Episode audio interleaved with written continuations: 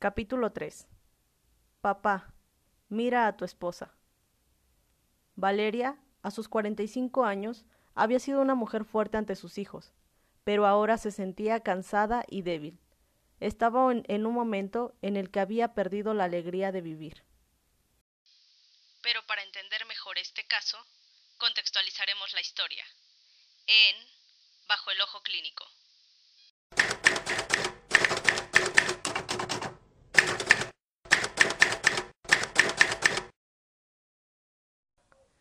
Valeria actualmente estaba casada y tenía dos hijos.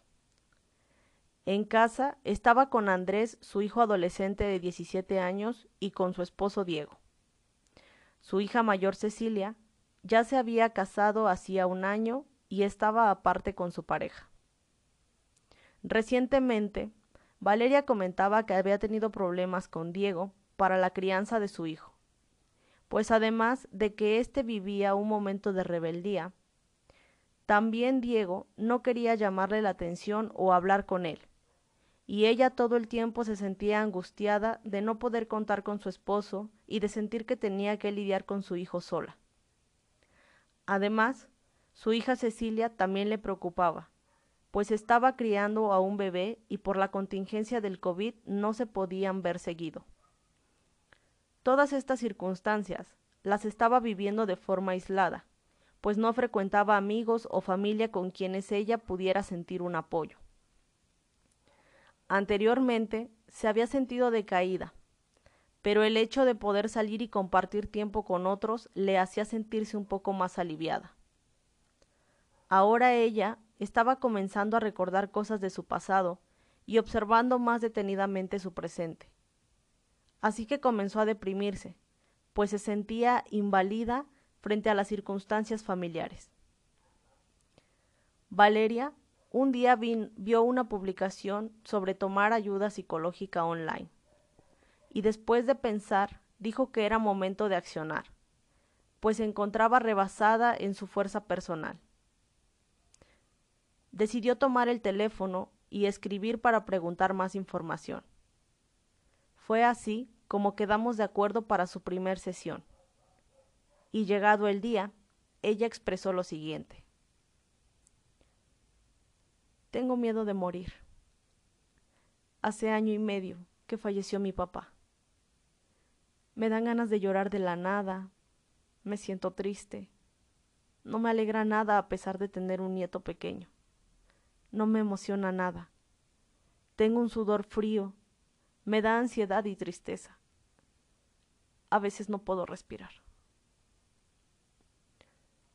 Valeria era la que tenía una relación más cercana con su padre, de los demás hermanos.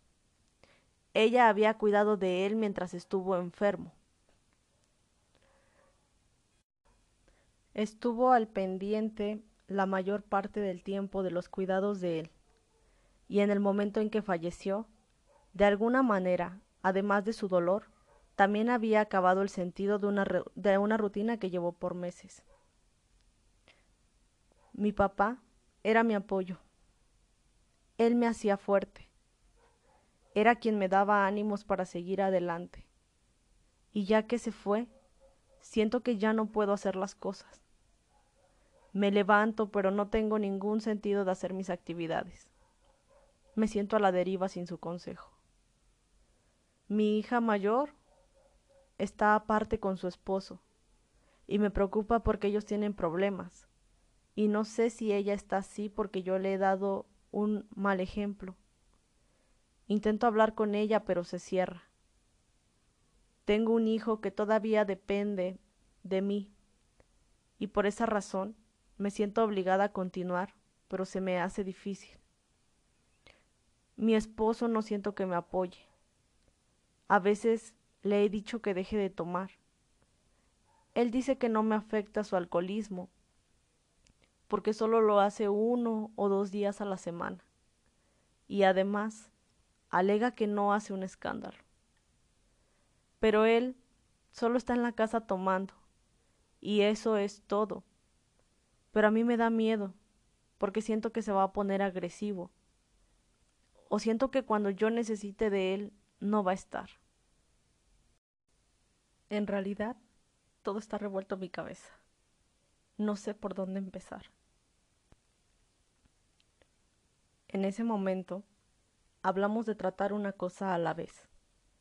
Comprendía que muchas cosas estuvieran removiéndose, pues estar más tiempo a solas le estaba permitiendo ver todo aquello que durante años estaba guardando, y poco a poco comenzamos a dirigir un poco más la sesión hacia lo que le estaba causando más ansiedad o tristeza. Valeria decidió que la muerte de su padre era algo que le había dolido mucho y que desde ese instante se había visto más y más desequilibrada. Pues como lo refirió al comienzo, él era quien le daba la fuerza para afrontar sus problemas y continuar con su vida aún con los retos. Comenzamos a ahondar un poco más en la relación con su padre y la importancia que éste tenía. Valeria se desahogó y pudo aclarar un poco más su mente. Se dio cuenta de que si bien extrañaba a su padre, también estaba anhelando ser la mujer vigorosa y fuerte que se sentía en ese tiempo. En ese primer encuentro, Valeria dijo que quería seguir descubriéndose y dejar de postergar todas esas cosas que le hacían daño. Pasaron algunas sesiones más, y Valeria quería saber por qué su madre la había rechazado tanto. Comenzó a hablar de que su madre constantemente le decía cosas hirientes y la comparaba con un tío. ¿Qué tío? pregunté. Un hermano de mi papá. ¿Sabes por qué decía esto? Según ella, porque me parecía físicamente con él, pero nunca entendí qué tenía que ver eso con que no me quisiera. ¿Sabes si hubo algún problema entre ellos? No, nunca lo supe pero mi mamá muchas veces me decía eso y me pegaba. Con mi papá era diferente, porque él me consentía y me defendía. ¿Cómo era la relación de tus papás? Pues la verdad, antes mi papá no estaba mucho tiempo en la casa, y a veces le gritaba o le pegaba a mi mamá cuando éramos chicos. Le propuse a Valeria que hiciéramos un ejercicio para poder llegar a ese momento en el que empezó a sentirse de esta forma con su madre. Valeria, cierra tus ojos. Vas a inhalar y exhalar relajando tu cuerpo lo más que puedas. Inhala. Sostén el aire y exhala.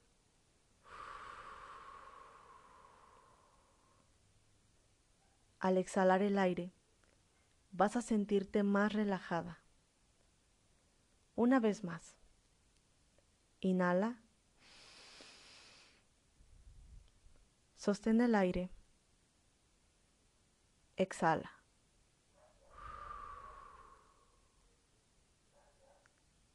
Y conforme vas exhalando, comienzas a sentirte más ligera. Una vez más. Inhala. Sostén el aire. Y exhala.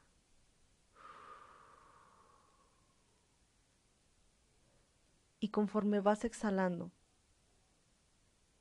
te sientes más ligera.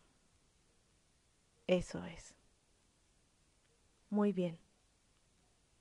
Ahora vas a comenzar a buscar tu vida como una película. Vas a visualizarte como si estuvieras en el cine viendo una película sobre tu vida. Tú puedes seleccionar la escena de esta película. Puedes regresarla y adelantarla, ponerle pausa o lo que quieras, porque tú tienes el control. Pero en esta ocasión me gustaría que la pusieras hacia atrás a esas escenas y comiences a ver cada una de ellas. Puedes ir lento, rápido o moderadamente. Este ritmo depende de ti y es en el que más te sientas cómoda. Recuerda que tú tienes el control en tus manos. Me gustaría entonces que esta película comience a correr hacia atrás, hacia atrás, hacia atrás. Y conforme vaya avanzando, solo observes estas escenas, estas experiencias que están allí y siguen retrocediendo. Vamos a ir hacia atrás, hacia atrás, hacia atrás. Quizá puedas observar a Valeria de joven. La escena cuando nació tu primer hija, cuando te casaste, cuando eras un adolescente. Tú sigue avanzando hacia atrás, hacia atrás, hacia atrás. Y ahora quisiera que busques ese momento en el que tu mamá comenzó a compararte con tu tío. Cuando estés allí, me gustaría que me digas, ¿qué edad tenías y qué estabas haciendo? Tengo ocho o nueve años. No estoy muy segura. Estoy jugando afuera de mi casa. ¿Cómo eres a esta edad? No sé. Me veo un poco triste. ¿Sabes dónde está tu mamá? Adentro eh, está, está con mi tío. ¿Y qué está haciendo? Mi tío le está gritando. La critica mucho. ¿Qué hace tu mamá? Se ve enojada, pero no dice nada. Tiene la cabeza viendo a otro lado. Ok, Valeria. Me gustaría que veas a tu madre y me digas, ¿cómo es ella? Es una mujer joven. Se ve triste. ¿Sabes dónde está tu papá? Está allí. ¿Qué hace? Está trabajando. ¿Y sabe lo que tu tío está discutiendo con tu mamá? Sí, pero no hace nada. Él solo está allí haciendo su trabajo. ¿Qué piensas de esta escena? Pues no entiendo por qué mi papá no hace o dice algo. Observa a tu padre. ¿Cómo es él? está parado de espaldas. No, no lo puedo ver bien. Háblale y dile qué te gustaría que te gustaría que hiciera. Mm, no lo sé. ¿Te gustaría que volteara hacia ti? Sí. Entonces dile, ¿Qué te gustaría eso. Papá, me gustaría que voltearas hacia mí. ¿Puedes verlo ahora? Sí. ¿Cómo es? Es joven y tiene una expresión seria.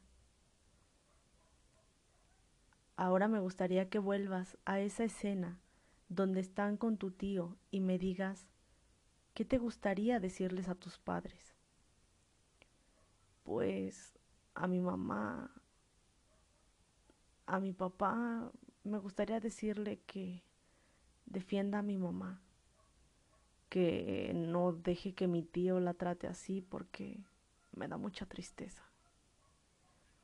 Entonces, díselo a él. Papá, defiende a mi mamá.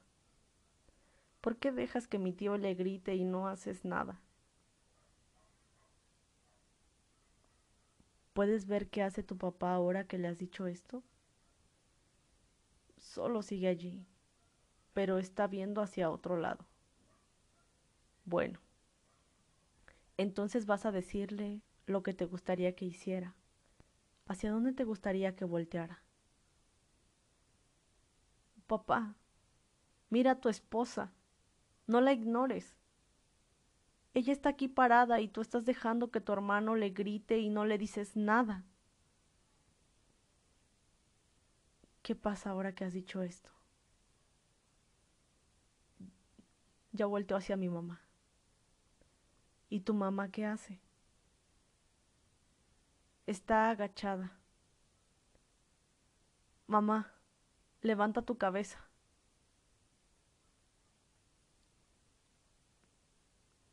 Ahora,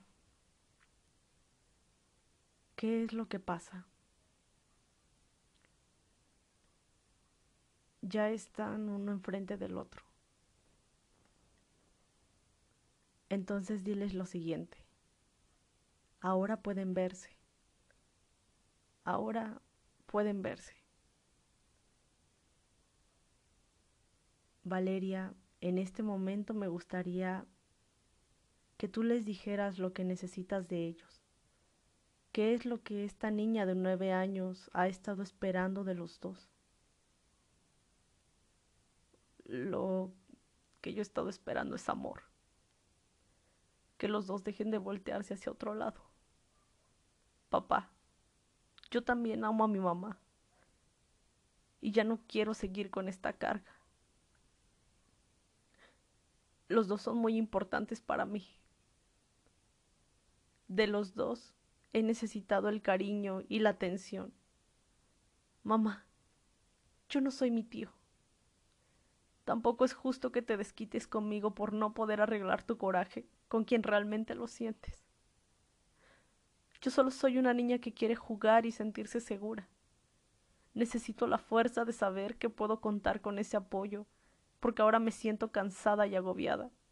Ahora siento que no puedo seguir con esta rivalidad por estar en medio. Ustedes tienen que dejar de verme a mí como un pretexto. Yo solo quiero que se comuniquen entre ustedes, porque si no la carga que me ponen a mí es muy pesada. Mamá, yo no soy tu enemiga, solo soy tu hija. Papá, yo no merezco más tu amor que mi mamá. Muy bien. Ahora diles ¿Qué es lo que les devuelves? Papá, te devuelvo tu peso de ser la mejor hija o la más querida. Te devuelvo tu ausencia, tu necesidad de ver en mí lo que no quieres ver en mamá. Y mamá, te devuelvo tu inseguridad, tus miedos, tu odio, tu dolor, tu rencor.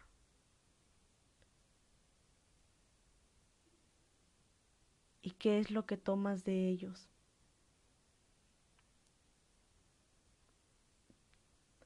Tomo su amor, tomo su fuerza, su apoyo, su cariño, su atención.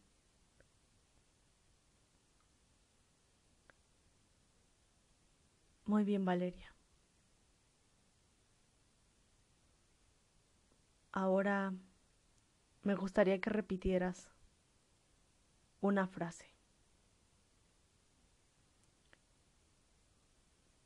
Y cuando yo le dije esto a Valeria, ella lo hizo.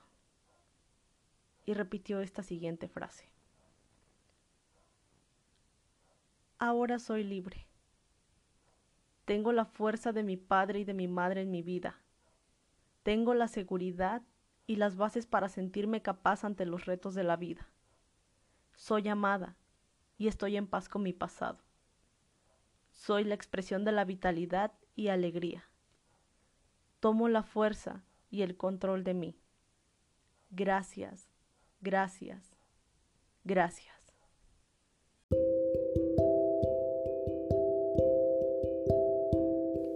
Bueno, es así como hemos llegado al final de este episodio.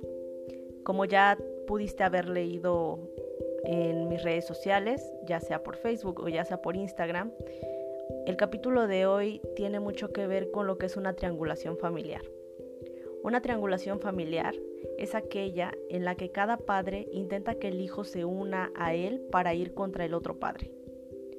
Cuando esto sucede, el padre que no es aliado, percibe el comportamiento del niño como un ataque hacia su persona. Esto desde luego acarrea un sufrimiento importante para el niño, ya que se encuentra en una situación de inmovilización o estancamiento. Cabe resaltar que este tipo de relación, de comunicación familiar, llega a ser muy dolorosa para los niños y para los padres.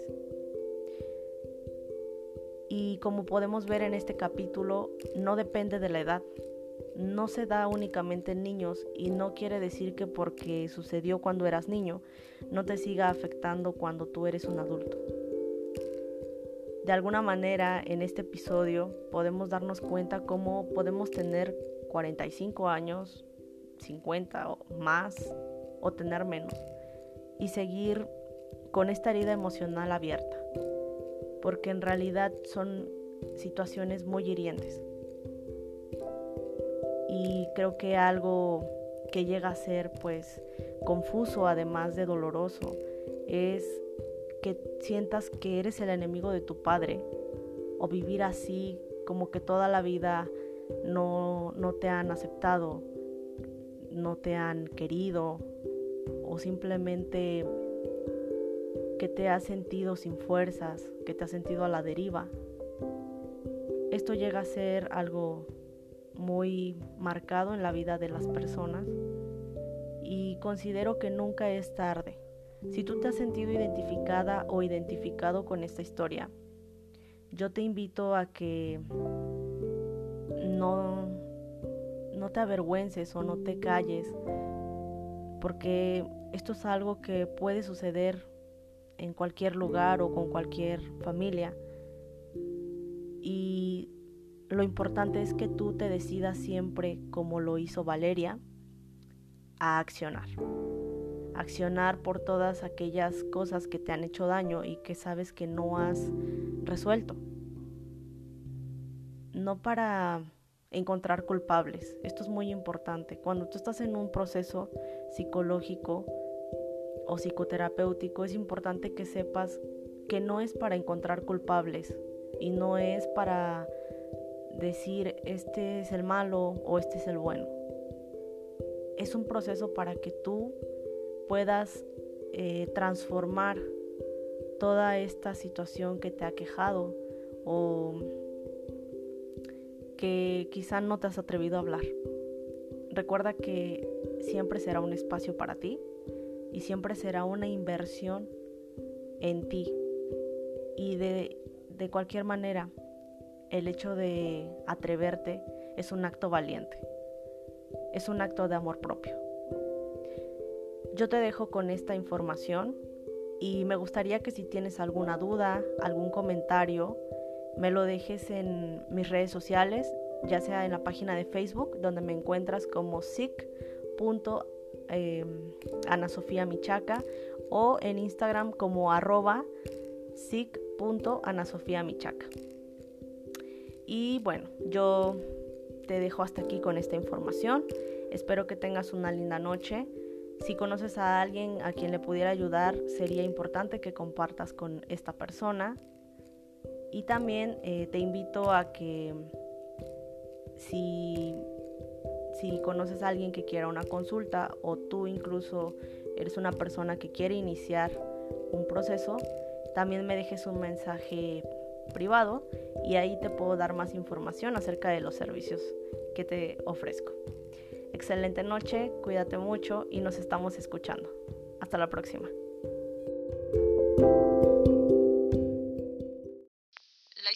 pacientes contadas en este podcast se han realizado con el consentimiento de los mismos y para proteger la identidad y confidencialidad, algunos datos han sido cambiados o modificados. En esa primera sesión, me enfoqué en conocer un poco más a Axel como persona y no como una lista de problemas. Le pedí a Mago al final de la sesión que sería importante que viniera ella o algún responsable siempre acompañando a Axel, ya que era un menor de edad, y esa persona se tendría que quedar hasta que la sesión terminara.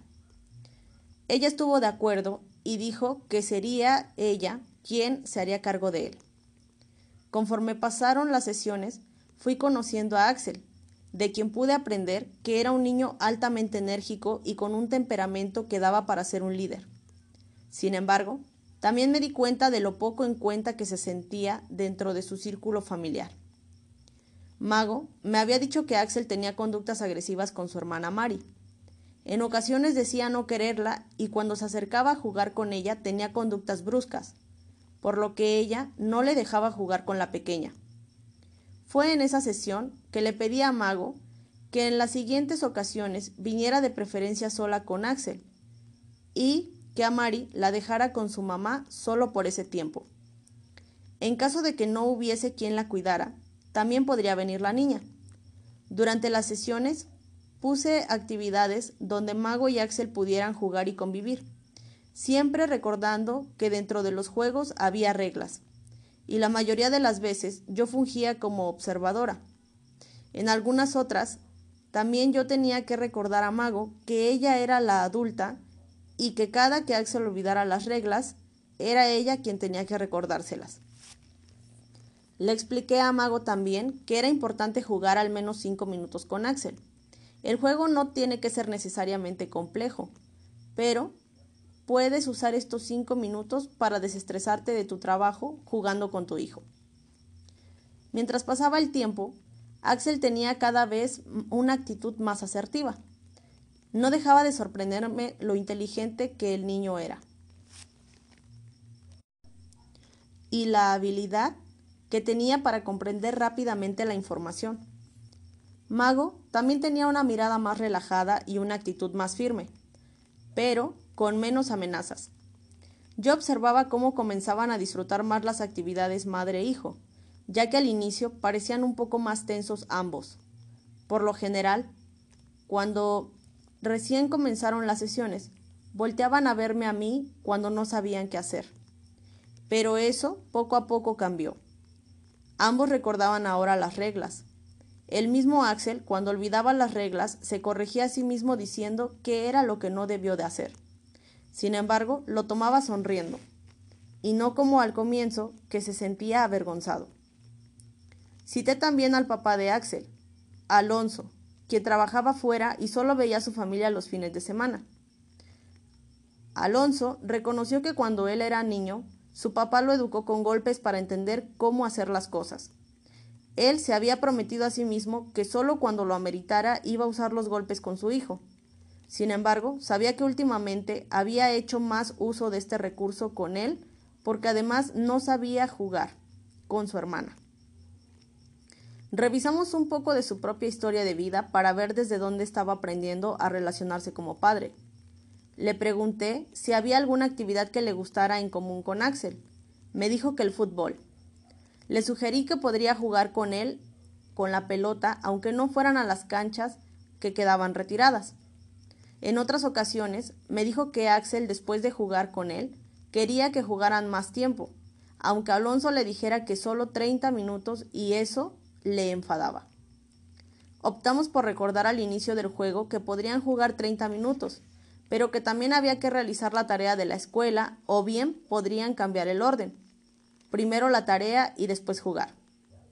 Alonso también aprendió a darse un tiempo fuera en el que cuando comenzara a enfadarse, Podía salir a caminar 15 o 20 minutos hasta que su emoción estuviera más regulada para poder hablar con más tolerancia cuando había un comportamiento inadecuado. Como pareja, Mago y Alonso aprendieron a poner reglas claras en casa de Axel, con una lista corta que también había que supervisar todos los días,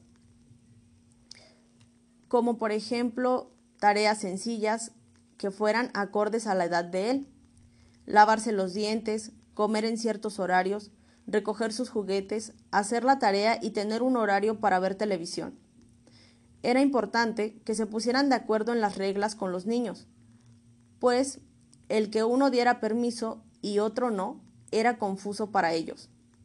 Con el tiempo, la convivencia de Axel con Mari mejoró notablemente, pues ahora se le explicaba cómo podía jugar con ella sin lastimarla. A veces, Axel ayudaba a su mamá a pasarle algunas cosas para el cuidado de la niña, como pasarle los pañales cuando la cambiaban, pasarle ropa o zapatos. Mago era quien supervisaba cómo jugaban ambos niños y poco a poco confiaba más en Axel para convivir con Mari.